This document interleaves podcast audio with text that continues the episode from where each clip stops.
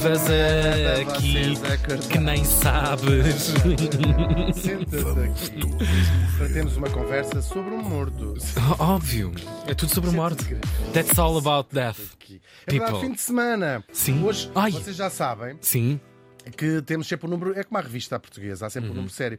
E esta semana é um número bem sério que vamos falar, porque é um tema que nós todos sabemos, mas é nunca é demais. Uh, Lembrar. Uhum. falarmos deste tema. Sim, neste dia estávamos em 1965 e morri em Nova Iorque. ui, um bom sítio, eu gosto. É verdade. Comprava isso na boa. Morar na- o apartamento dele deve ser bem fixe. Ah, e morreu aos 70 anos, novo. Hum. No Fuxido. No Fuxido. Muito. O humanitário americano Morris Pate. Vamos saber quem foi Morris Pate. Bora. Ah, Morris nasceu em 1894 no Nebraska. E No por Nebraska. acaso, tem de ser O injusto. Nebraska é fixe, hein? Está a ser fixe. Uma grande movimentação de pessoas para o Nebraska. Ah, no- Novas oportunidades de trabalho e não sei o quê, sim, sim. Na apanha de quê? Não sei. da- do Alcat... Na apanha do Alcatrão. que é o que fazem. os dentes quando caem de moto.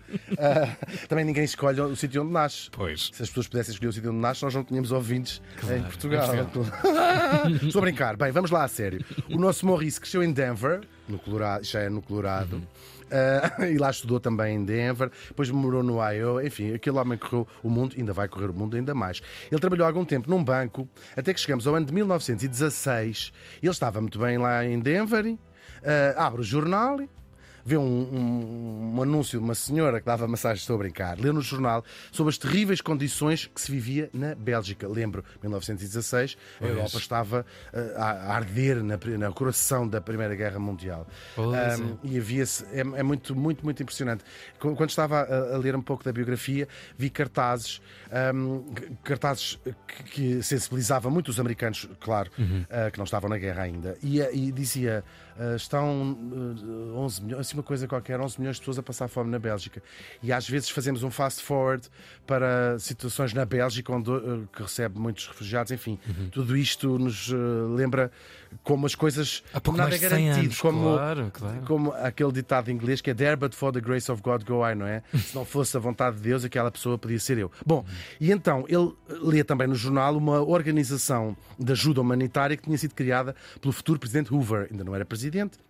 Um homem com uma, com uma carreira no, no, no- no- auxílio humanitário gigante, o, o Hoover, é verdade. Chamava-se isto a Comissão de Auxílio à Bélgica, que foi muito importante no seu, no seu tempo, claro. E ele resolve fazer as malas, o nosso Morris, e vai partir para a Europa com uma espécie de chamamento, assim, é isto que eu tenho de fazer. Ainda falou com o pai, o pai disse, bom, sim, então vai, deixou o emprego no banco. Sentir aquele ímpeto. Sim, humanitário disse, de- "Isto- Que horror isto pode- vamos. Até porque ele, tinha, ele era um, um de nove irmãos, pode ter ajudado esta ideia. Tinha perdido muitos irmãos, ah, com aquelas coisas, pólios e, e coisas assim, e lá foi.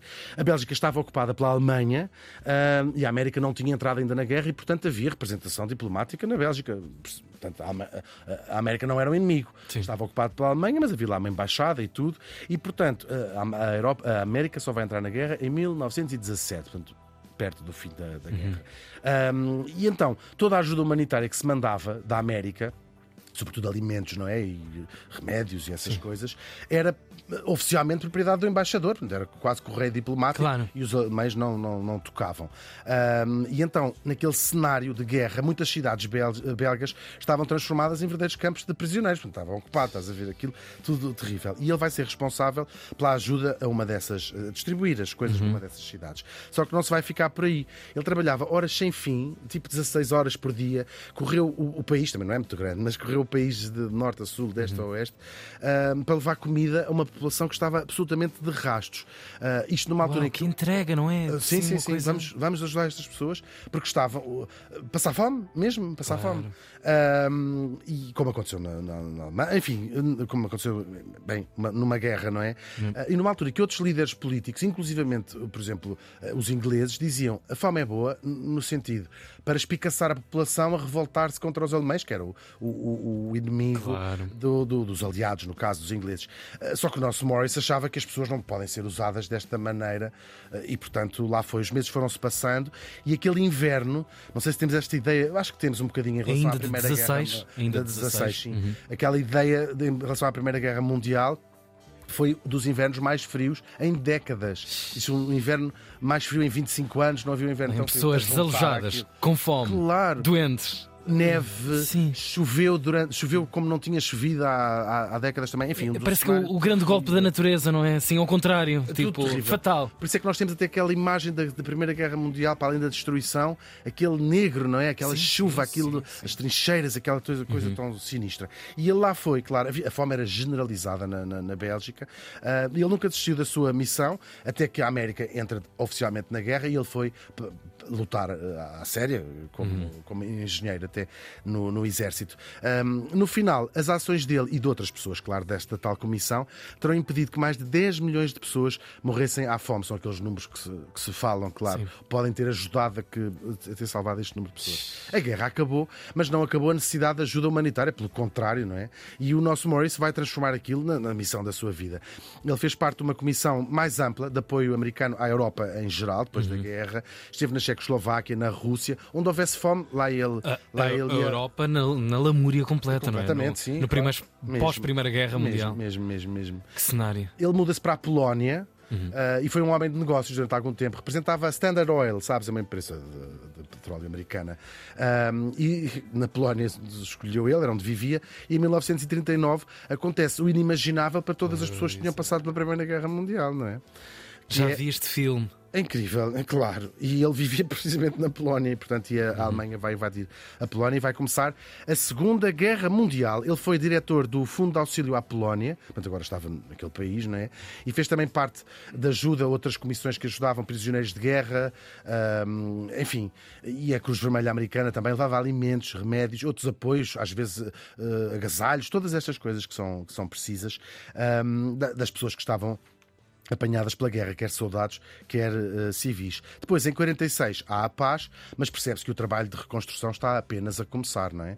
A Europa devastada Claro. por, por duas guerras. E ele bem conhecia eh, esse enquadramento, já tinha vivido Tal uma outra era- guerra, era quase um pós-Primeira. Guerra e agora repetir outra vez tudo com a Segunda Guerra Mundial. Quase que deve, deve ter havido uma onda de irrealidade disto ter sido Sim. tão curto, em tão curto espaço de tempo. Estamos a falar praticamente 20 anos de apenas que separam uma coisa da outra, não é? Eh, Mesmo.